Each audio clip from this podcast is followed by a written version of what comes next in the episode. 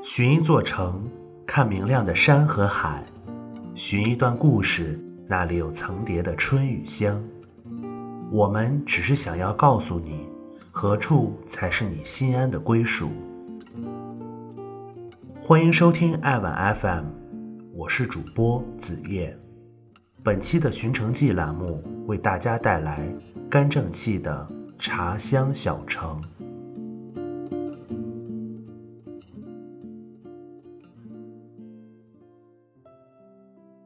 安化是湘中的一座小山城，没有人像沈从文描写茶洞那样对它大笔于扬，但它在茶方面却似乎更为知名。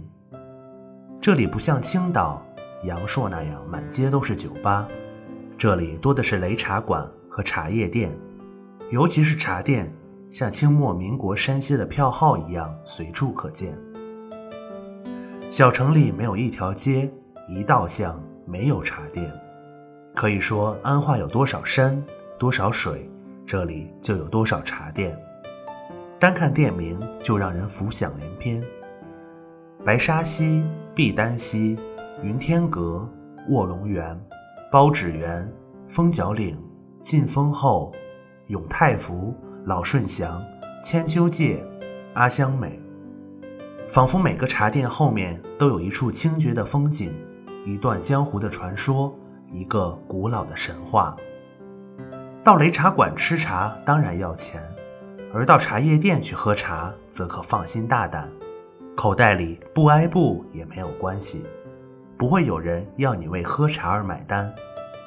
有的茶店门口挂着对联：“客至心肠热，人走茶不凉。”这可不是标榜。《西游记》中，唐太宗为玄奘饯行，将一撮尘土弹入酒中，请玄奘务必喝下，寓意是宁恋本乡一年土，莫爱他乡万两金。玄奘端杯一饮而尽，将故土融入血脉，扬鞭策马，毅然去往西天。林清玄在一篇文章中说，他们闽南人有个传统。每次出门总会随身携带一小瓶故乡的泥土，这样走到哪里哪里就是故乡，就不会水土不服了。当地人对茶也是如此，到哪里似乎都带着茶，好像此茶喝处即无香。我就亲眼看到有同事去长沙出差，用小铁盒装着家乡的茶叶。有一次我在北京。偶遇两个从安化来首都看病的村民，在他们夫妇栖身的小旅馆，老乡用电热水壶烧开一壶水，然后打开行李箱，拿出用塑料袋包着的茶叶，放几片到塑料杯里泡给我喝。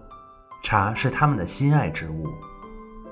记得一天，我到一个企业家的办公室，他马上为我泡上一杯茶。事情几分钟谈完，水还是烫的。我犹豫了一下，端着纸杯走了。他后来对我赞不绝口，说我珍惜他的好茶。我心里暗道：好险啊！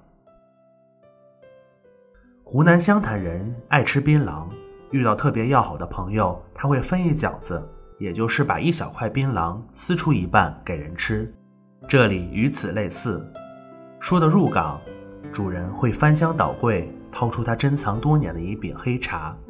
面一小块泡给你喝，豪气十足地说：“你尝尝，这可是有了药香味的老茶。”不少当地人不仅能尝出茶的年份，还能品出是采自哪个山头。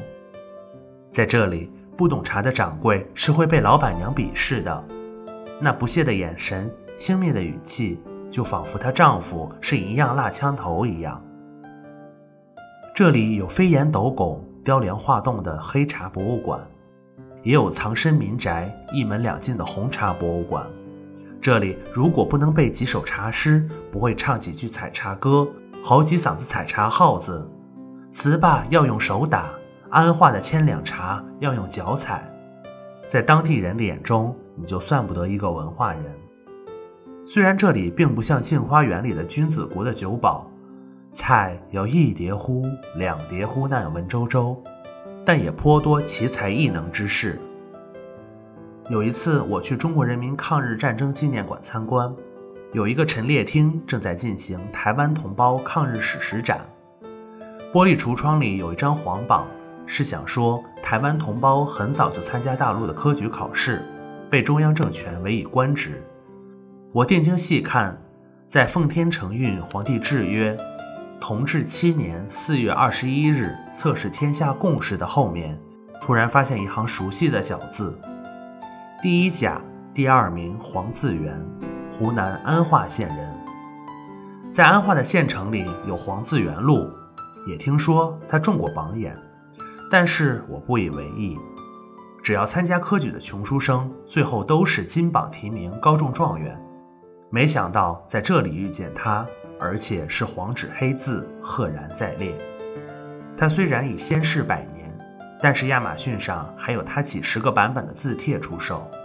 黄自元的鉴价结构九十二法，据说是最好的书法启蒙读物。琴棋书画诗酒花茶八件雅事，这小小的县城毫不客气地占了两样，还不要说这里的黄金菜等野味山珍。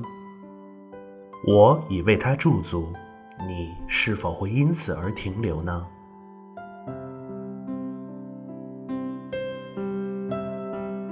爱上每一个夜晚，这里是爱晚 FM。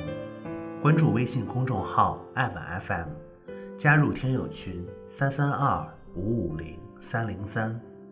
我是主播子夜，我们下期再见。